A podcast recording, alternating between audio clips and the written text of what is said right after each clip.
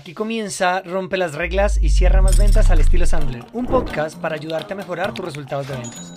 Nos han vendido una idea falsa de que vender es hablar mucho, convencer a toda costa, manipular y simplemente ofrecer un producto o un servicio.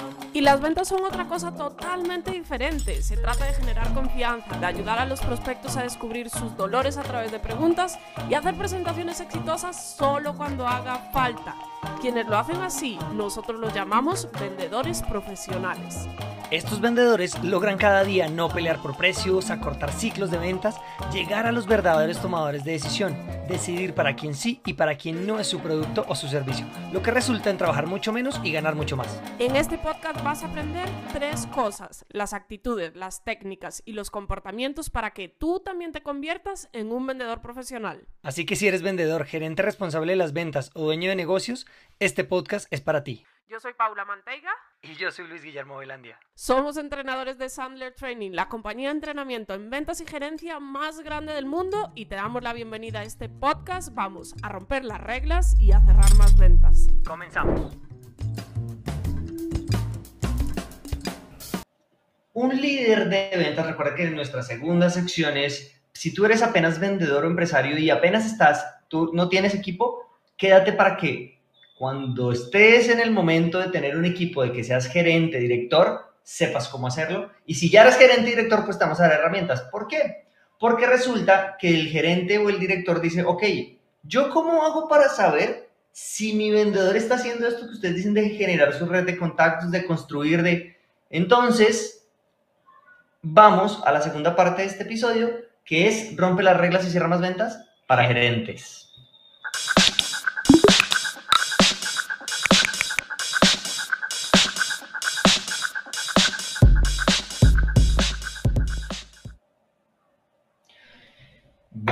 Y entonces, Belandia, una de, la clave, una de las claves del éxito de, de, un líder, pues es conocer que su equipo está haciendo lo que hay que hacer, ¿no?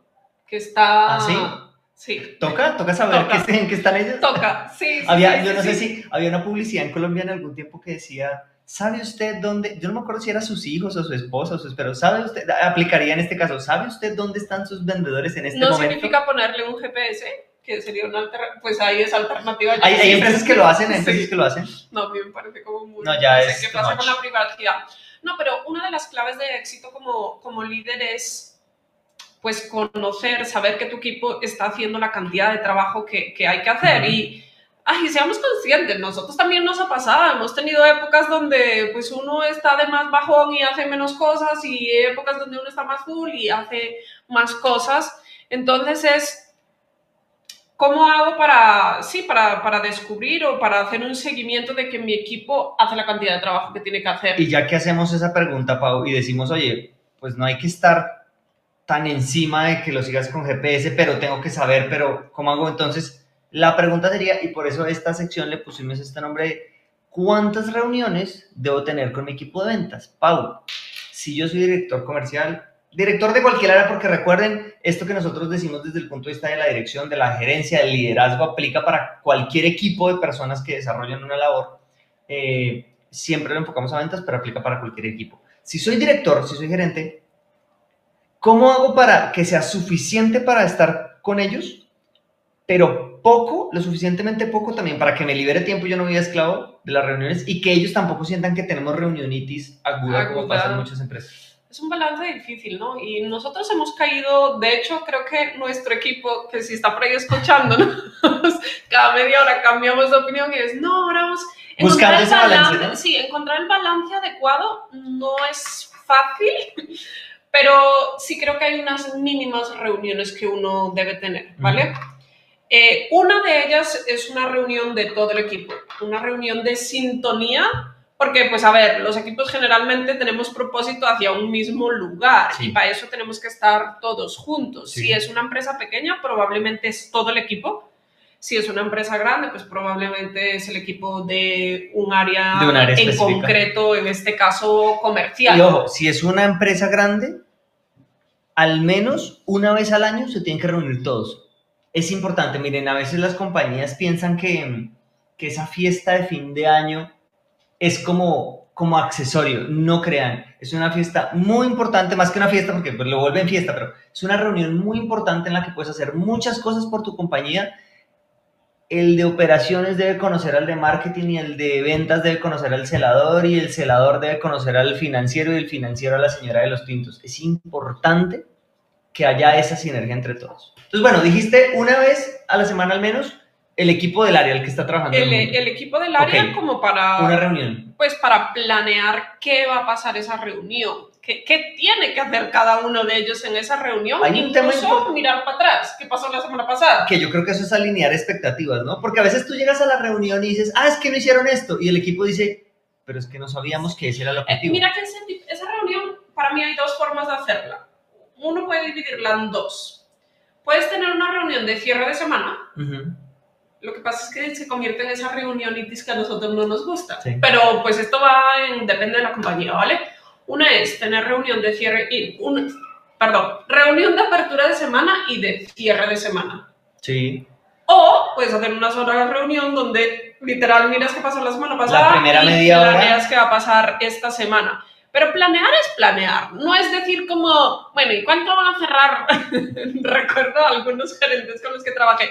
¿Y cuánto van a cerrar esta semana? O, o incluso... Eso no es una reunión No, y que peor aún, arrancar, arrancar a utilizar esa reunión para regañar a todo el mundo en público Ah, y, eh, a ver cada uno su regaño. No, no, no. No, no, No. no. Entonces es una reunión de, de planeación de qué debe hacer cada uno, pero de comportamiento. ¿Qué expectativas tenemos del equipo? Siempre importante si eres director gerente que tu comunicación esté desde la primera persona del plural, es decir, nosotros, la primera persona del plural, nosotros. ¿En dónde vamos? No es el momento para que digas, Paula, eh, has vendido 100 mil euros, Luis Guillermo, has vendido 12 mil euros para que te des cuenta que Paula sí está haciendo el trabajo. No, si fuera el caso, en esa reunión grupal dices, llevamos 112 mil euros vendidos o 112 mil pesos o lo que sea. En, en esa reunión grupal es hablar de lo que el equipo lleva. De hecho, Luigi, esto es para todos los que son líderes. eh,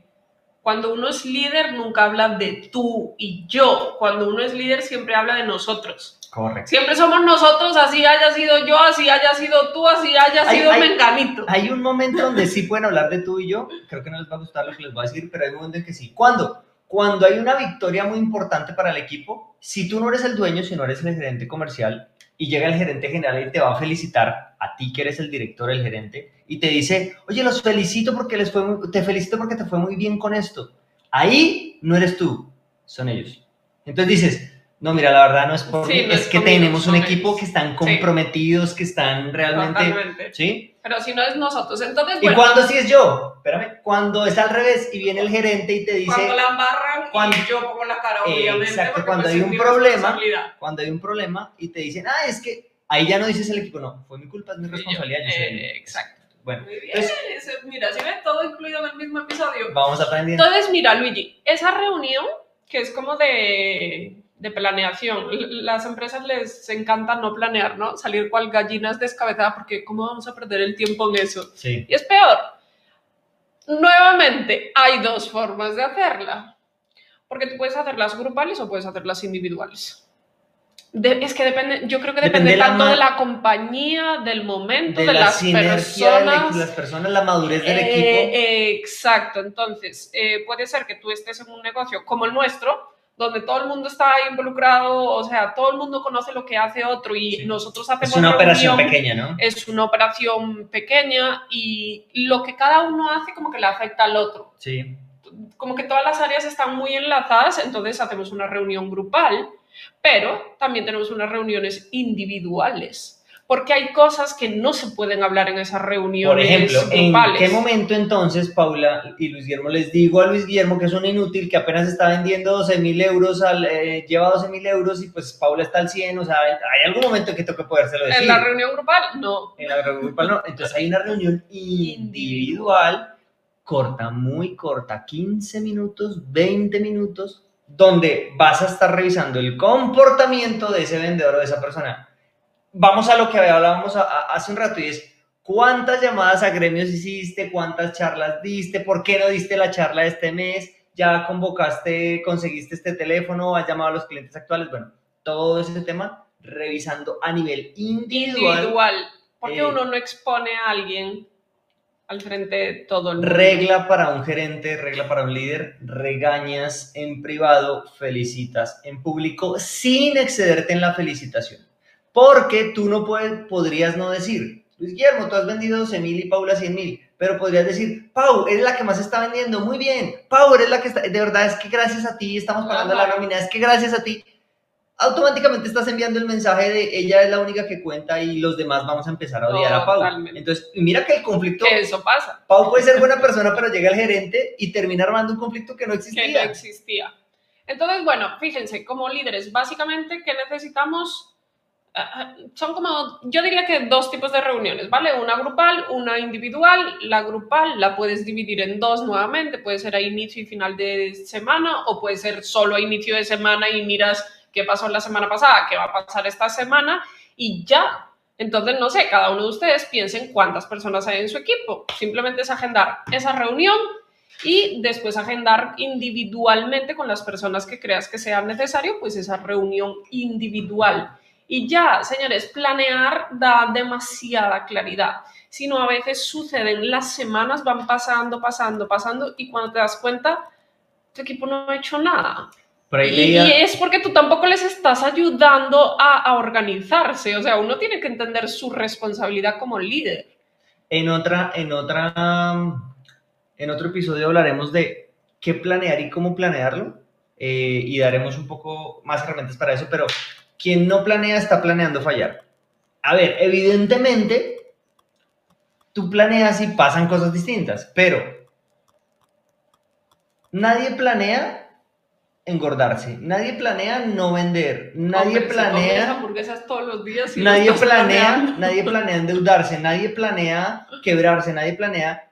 Eso, pla- eso pasa por no planear qué vas a hacer, por no planear tus comidas, por no planear tus llamadas, por no planear tu gestión del dinero, por no planear. Entonces, clave, planeación en una reunión grupal donde todos se vean y también planeación a nivel individual para ver cómo va cada persona sin afectar eh, la relación que existe entre ellos. Entonces, al menos esas dos reuniones, una grupal semanal para alinear expectativas y una individual para ver cómo va esa persona. a nivel Entonces individual. decide un día de la semana, el que sea.